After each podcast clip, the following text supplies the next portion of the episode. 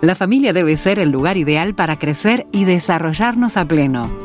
Por eso, Radio Transmundial te invita a mirar La vida familiar con la licenciada Claudia Reyes.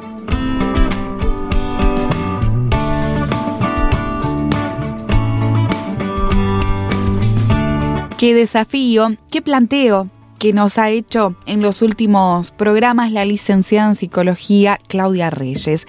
El llamado, la invitación a cuidar nuestra salud mental. Sí, porque a veces nos enfocamos mucho en el cuerpo, cuidamos nuestra apariencia, cuidamos la salud física. Bueno, cuidamos tantas cosas en nuestra vida, ¿no? Cuidamos la economía, cuidamos el hogar y a veces nos olvidamos de esto tan importante que tiene que ver con nuestra mente y que la propia palabra de Dios, la Biblia, nos llama ¿eh? a, prestar atención y a cuidar nuestra mente. Y esta es la conversación entonces que vamos a retomar con Claudia Reyes. ¿Cómo estás, Claudia? Hola, es un gusto compartir este tiempo. Y sí, hablar de cuidado de nuestra salud mental tiene que ver con un poco de todo, porque hay algunas este, recomendaciones que podemos tener en cuenta para podernos cuidar. Eh, yo pensaba que eh, lo importante es darnos cuenta, sobre todo los adultos responsables de sus familias, ¿no? Papá, mamá, eh, pensar que si hay algún elemento que nos indica alguna duda sobre la salud mental de nuestros hijos, por ejemplo, ¿no? Y cuando hablo de salud mental hablo en general, no estoy hablando de una patología a nivel psiquiátrico, por ejemplo, que podría ser algún otro tipo de problema, lo vemos más triste este, vemos conductas de mal relacionamiento con los compañeros en la escuela, en el jardín, en el liceo, eh, donde sea que se muevan vemos que hay este, de repente actitudes más agresivas o hay aislamiento, alguna cuestión que nosotros vemos que nos llama la atención, hay un cambio o hay siempre ha habido algún problema y hemos ido dejándolo pasar porque a veces nos demoramos con los temas de salud mental.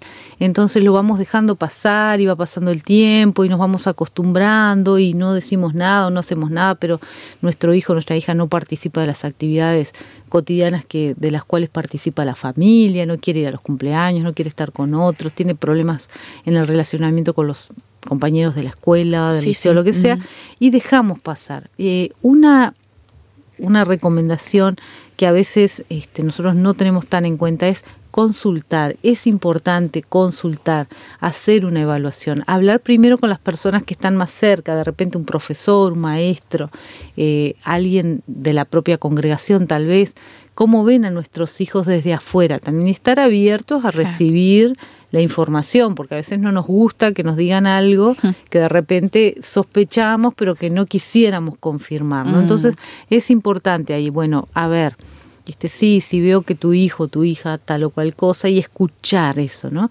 Y después ir y ver el médico, pediatra, si es que atiende a nuestros niños chiquitos, o un médico este, de medicina general, y hacer una consulta, pedir una consulta tal vez con psicólogo, con psiquiatra, evaluar cuanto antes se trabaja con los problemas que tienen que ver con los trastornos mentales, mejor. Hay momentos en particular que pueden aparecer algunos elementos que nos indican un problema grave o que nos indican un problema leve. Entonces, cuanto antes podamos intervenir, más rápido es la recuperación. Entonces, no tenemos que tener temor a un diagnóstico. A veces agravamos los problemas por no intervenir, por miedo. Volvemos a lo que conversábamos, Claudia, en el primer programa sobre esta especie de tabú, de estigma que hay sobre el, atender la salud mental, ¿no? Sí. Que, a veces es peor, es, es más contraproducente, ¿no? Sí, o por ejemplo, a veces algo que pasa es que en nuestra cultura evangélica está muy eh, eh, confundido, no sé cuál sería la palabra, está muy mezclado el tema de lo espiritual con lo este, psiquiátrico, por ejemplo, ¿no? Entonces de repente vos tenés un diagnóstico no, no dicho, o sea, no no está hecho el diagnóstico, pero hay una enfermedad como la esquizofrenia, donde el, adolescente, donde aparece, por ejemplo, puede ser en la adolescencia.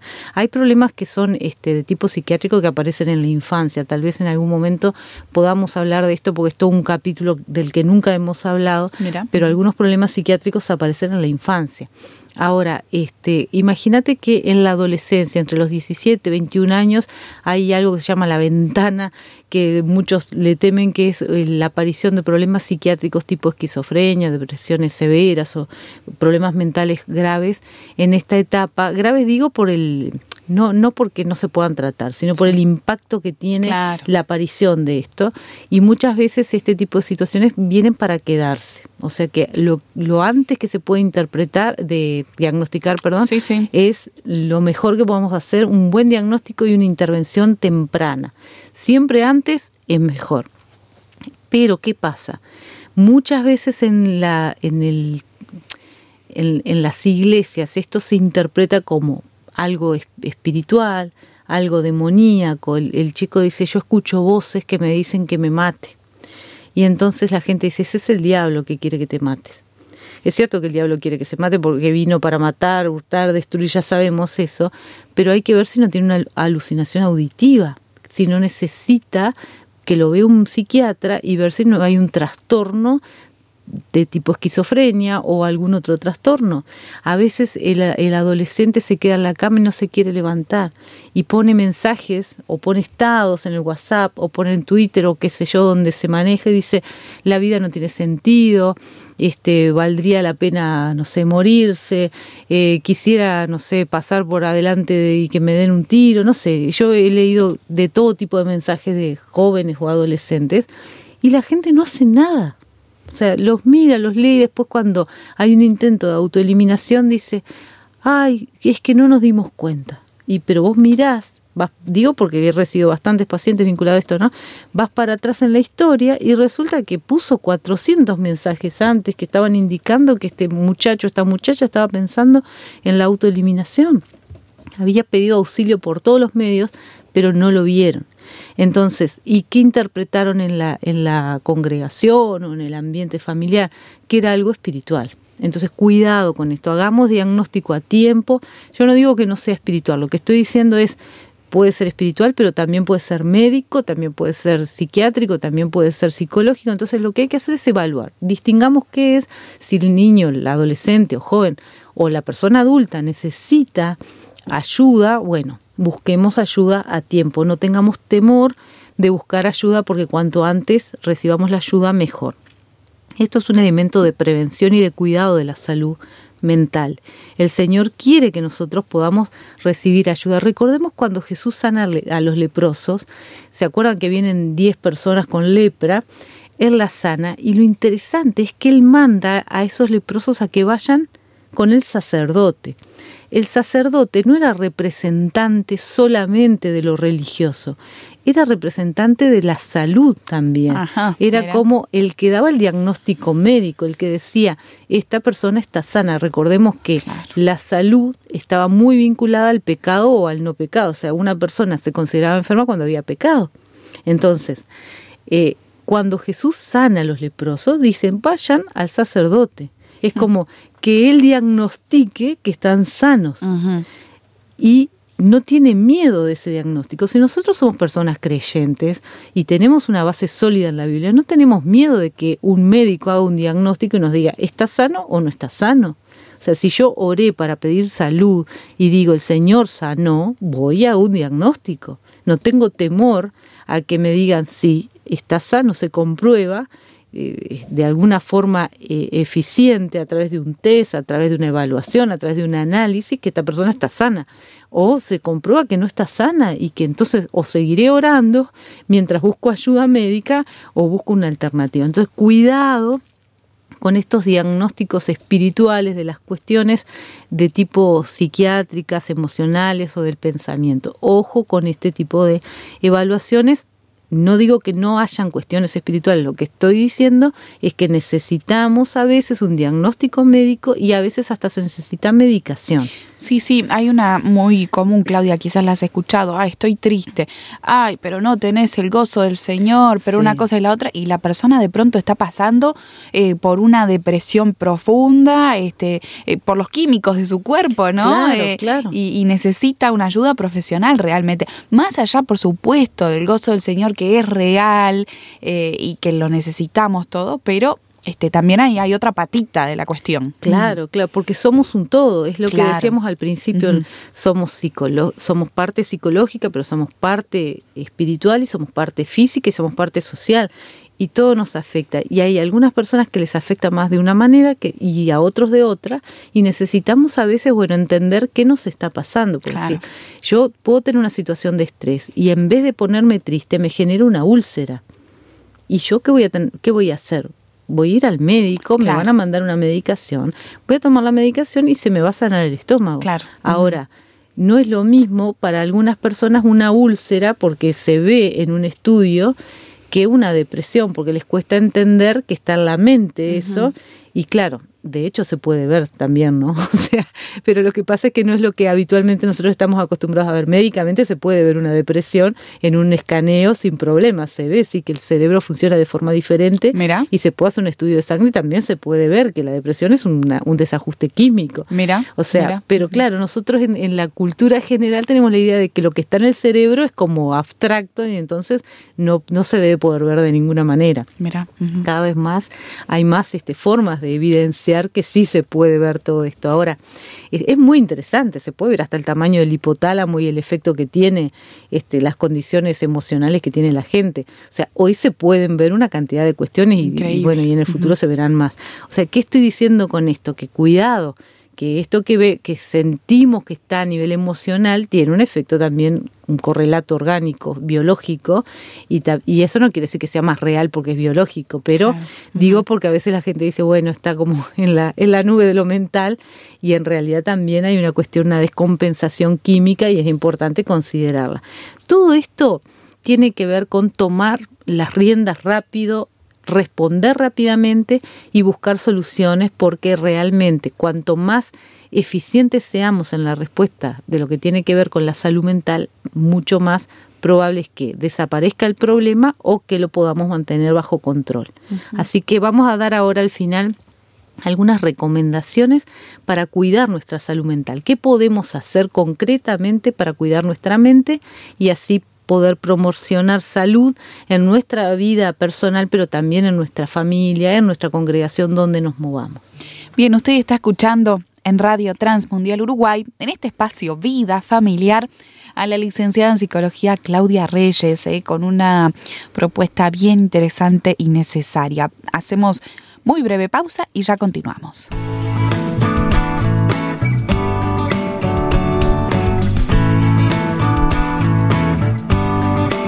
Continúa escuchando Vida Familiar, una propuesta de Radio Transmundial.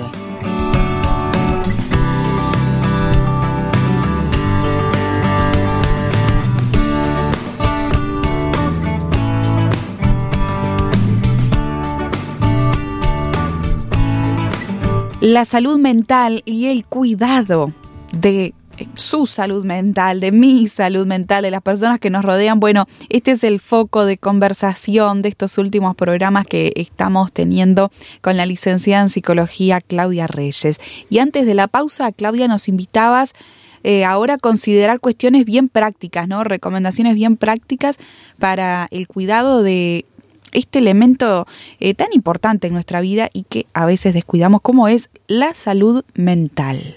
Sí, y quería como hacerles una lista práctica, concreta de algunas cuestiones que podemos nosotros eh, tener en cuenta para cuidarnos. Una es saber sobre salud mental tener información, leer. A veces gastamos mucho tiempo leyendo cuestiones que no, que no nos ayudan demasiado, pero nuestra mente es muy importante, entonces sería bueno dedicar algo de, de tiempo y atención a informarnos, bueno, ¿qué es una enfermedad mental?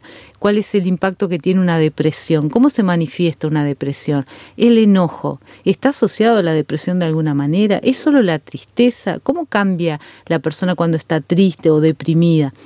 son cuestiones que a veces aparecen, pero que algún datito nos puede ser útil, a veces algún video, algo así. Bueno, informarnos, estar, tratar de tener algo de datos acerca de eh, la salud mental, sobre todo porque el fin de esto sería reconocer los factores de riesgo. Si yo veo algún factor de riesgo, lo puedo identificar. Por ejemplo, he, he pasado triste durante dos semanas, pero con una tristeza un poco diferente de solo estar triste, porque cuando estoy triste voy a trabajar y después me animo un poco y sigo. Pero hace dos semanas que yo no tengo ganas de levantarme, que yo estoy sacrificando, eh, todo lo que hago es como un sacrificio, sacrifico cosas que disfrutaba ahora solamente para Mm, como levantarme y mantener lo cotidiano. Me doy cuenta que estoy como de mal humor, o que estoy más irritable, o que mm, todo me altera, o que todo me saca de quicio. Bueno, son factores de riesgo y si empiezan a aparecer yo tengo que darme cuenta que están ahí. Entonces, informarme un poco, tratar de, bueno, estos programas ayudan, este hay una serie de programas en Radio Transmundial temprano que nos ayudan a pensar un poco en esto que tiene que ver con la salud emocional, entonces prestar atención a estas cuestiones, leer libros, hay mucho material. Entonces, buenos libros, ¿no? Porque hay de todo, pero buenos libros y buscar poder crecer en esta área. También otra cuestión es cuidar nuestra salud física. Nuestro cuerpo realmente afecta nuestra salud emocional. ¿Qué quiero decir con esto? Si yo no tengo tiempo de salir a caminar, de despejarme, de hacer algo de actividad física, esto va a repercutir sobre mi salud emocional. La alimentación tiene un impacto directo sobre la salud emocional. Las personas con las que yo me, me relaciono, hay personas que son amargadas, que siempre están en conflicto estas personas afectan mi estado emocional, yo tengo que cuidarme. Si me voy a encontrar con estas personas, porque a veces es así, es una realidad, son familia o son personas con las que trabajo, yo tengo que ir preparado para el encuentro con estas personas que nos quitan energía, por ejemplo, o que nos pueden traer trastornos emocionales. Cuidemos nuestra salud mental eh, entendiendo qué nos hace bien y qué nos hace mal. Otra cosa es el autoconocimiento, lo que yo les decía anteriormente, que es en el, en el otro programa hablábamos acerca de saber cuál es el impacto de ciertas cuestiones en mi vida, en mi respuesta emocional. Me pongo más triste, me pongo irritable, cómo reacciono, porque eso es un dato importante para poder responder eh, rápidamente a, algo que se está instalando en mi vida. Resulta que esto que pensé que era bueno, ahora me doy cuenta me está quitando demasiada energía. Entonces tengo que evaluar, ¿vale la pena hacer esto que estoy haciendo? ¿Este compromiso que adquirí es sano? o es un problema. Estas personas con las que me estoy reuniendo, ¿me hacen bien o me hacen mal? Ese tipo de cuestiones que tienen que ver con, la, con el cuidado, ¿no? Otro elemento tiene que ver con lo que creo. Eh, qué creo que está pasando, el análisis de lo que pasa, lo que hablamos acerca de entender que nuestra visión de la realidad está muy teñida por el pecado, por nuestra historia, por la, por la crianza que yo tuve, por el modelaje que hicieron mis padres en mí, por los valores que tenían. Entonces ahora todo esto lo tengo que poner en perspectiva, tengo que tratar de identificarlo. Da un poco de trabajo, pero se puede hacer con buenos amigos, pensando, contando las historias, escribiendo las historias, nos ayudan a decir, ah, mira cómo estaba tan aprobada la violencia en casa, por ejemplo, ¿no? Este, la corrección era con una palmada, o con un grito, o con un insulto. Y ahora me doy cuenta que eso hago yo en casa también. Entonces lo, lo transferí. Yo pensaba que no me gustaba, pero ahora me doy cuenta que lo uso yo en casa porque lo tenía incorporado como algo normal y se había transformado en parte de mi vida. Bueno, estas cuestiones que a veces uno, yo he escuchado gente que dice, sí, está bien dar una buena palmada a los hijos para corregirlos. Y cuando yo les pregunto, ¿y por qué no tenés otra alternativa? y empieza a analizar, se da cuenta que en realidad siempre lo golpearon o la golpearon o le insultaron y ahora lo tenía incorporado como algo normal y lo justifica bíblicamente. Entonces es interesante analizar nuestra historia para ver qué valores hemos eh, adquirido y a veces son antivalores y sin embargo los justificamos hasta bíblicamente. Entonces, bueno, es importante ver nuestras creencias, nuestros pensamientos, nuestra, nuestra forma de entender la realidad para poder saber hacia dónde vamos. Las habilidades cognitivas, esto tiene que ver con desarrollar capacidades para flexibilizar nuestro pensamiento. Una buena estrategia es pensar cómo lo pensaría otro. Por ejemplo, esto que yo considero que es un problema, del otro lado cómo se ve, desde el lugar del ofendido, por ejemplo, yo me hago la, me siento ofendida, pero el que ofende, ¿cómo lo vería? Entonces me pongo del otro lado. ¿Y cómo lo vería un niño chiquito? ¿Y cómo lo vería un hombre si soy mujer? ¿O cómo lo vería una mujer si soy hombre? Esto nos ayuda a tener otras perspectivas, otras visiones, que a veces realmente somos muy rígidos con nuestra forma de pensar y creemos que esto es así. Y flexibilizar el pensamiento, flexibilizar la búsqueda de soluciones. ¿Qué otras maneras de resolver este problema hay? ¿Cómo sería ganar, ganar en esta situación? Donde todos salgamos victoriosos y no haya un ganador y muchos perdedores, o porque cuando uno gana pierden todos, ¿no? Sobre todo cuando hablamos de familia. Si yo gané y tengo razón, todos los demás no se van a sentir tan bien, entonces en el fondo todos perdimos. Bueno, esto tiene que ver con flexibilizar el pensamiento. Para esto eh, prestemos atención a lo que leemos, a, a, qué dedicamos nuestro tiempo y nuestra, nuestros espacios mentales. ¿no? Otra cuestión tiene que ver con las personas con las que nos reunimos, que sean personas nutritivas. Hay gente que nos hace bien, hay gente que piensa correctamente, que nos ayuda dándonos como una visión diferente de la realidad, que disfruta de la vida, que, nos contagia positivamente. Ojo con las personas estas que todo el tiempo critican todo, que todo lo tienen, todo hay que corregirlo, todo está mal, no hay nada que, o sea, no disfrutan de nada y eso es contagioso, los estados emocionales se contagian, tenemos que cuidarnos de esto, por lo menos decir, bueno, mira, pobre este fulana o fulano, cómo ve la realidad. Entonces eso ya a mí me separa un poco de su visión y mi visión de la realidad. Cuidémonos de la gente que nos saca energía. Tener conductas saludables. ¿Qué quiere decir esto? Cuidar nuestro descanso, cuidar las personas con las que nos juntamos, cuidar nuestra vida espiritual, cuidar hacer ejercicio, cuidar la alimentación, cuidarnos, cuidar el entorno, cuidar lo que vemos en televisión, en el celular, en las redes, cuidar todo lo que nos hace mal hay que eliminarlo de nuestra vida.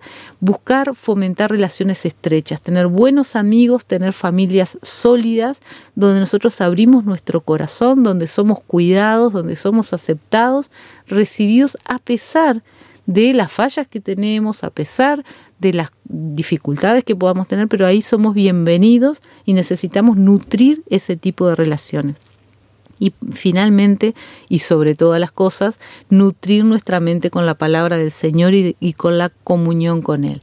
Estos tiempos de análisis, estos tiempos de estudio de la Biblia, estos tiempos de reflexión, de oración, nos llevan por el camino saludable y es un tiempo que nos nutre realmente.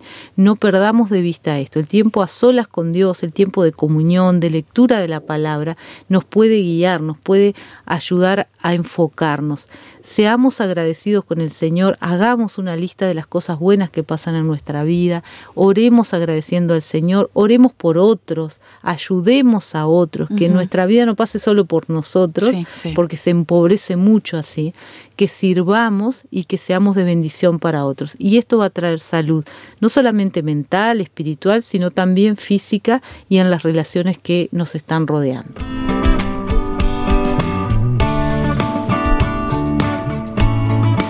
Al término de esta temática, al término de esta serie de charlas, queremos invitarle a que comparta con nosotros su punto de vista, como siempre le decimos, ¿eh? su experiencia de vida. Quizás alguna duda, alguna objeción que quiera plantear también, ¿por qué no? Bueno, todo eso va a enriquecer este debate, esta conversación y lo puede hacer usted por su mensaje de texto o de WhatsApp al 091-610-610 desde dentro del Uruguay. 091-610-610 y desde el exterior cualquier parte del mundo, signo de más 598 91 610 610. Y para escuchar episodios anteriores de esta conversación, de este tema, por favor, ingresen en nuestro sitio de internet rtmuruguay.org o en nuestro canal de Spotify que es Radio Transmundial Uruguay. Licenciada en Psicología, Claudia Reyes, muchas gracias por este tema tan importante, eh, tan necesario. Te esperamos en una próxima ocasión. Hasta la próxima, que Dios les bendiga.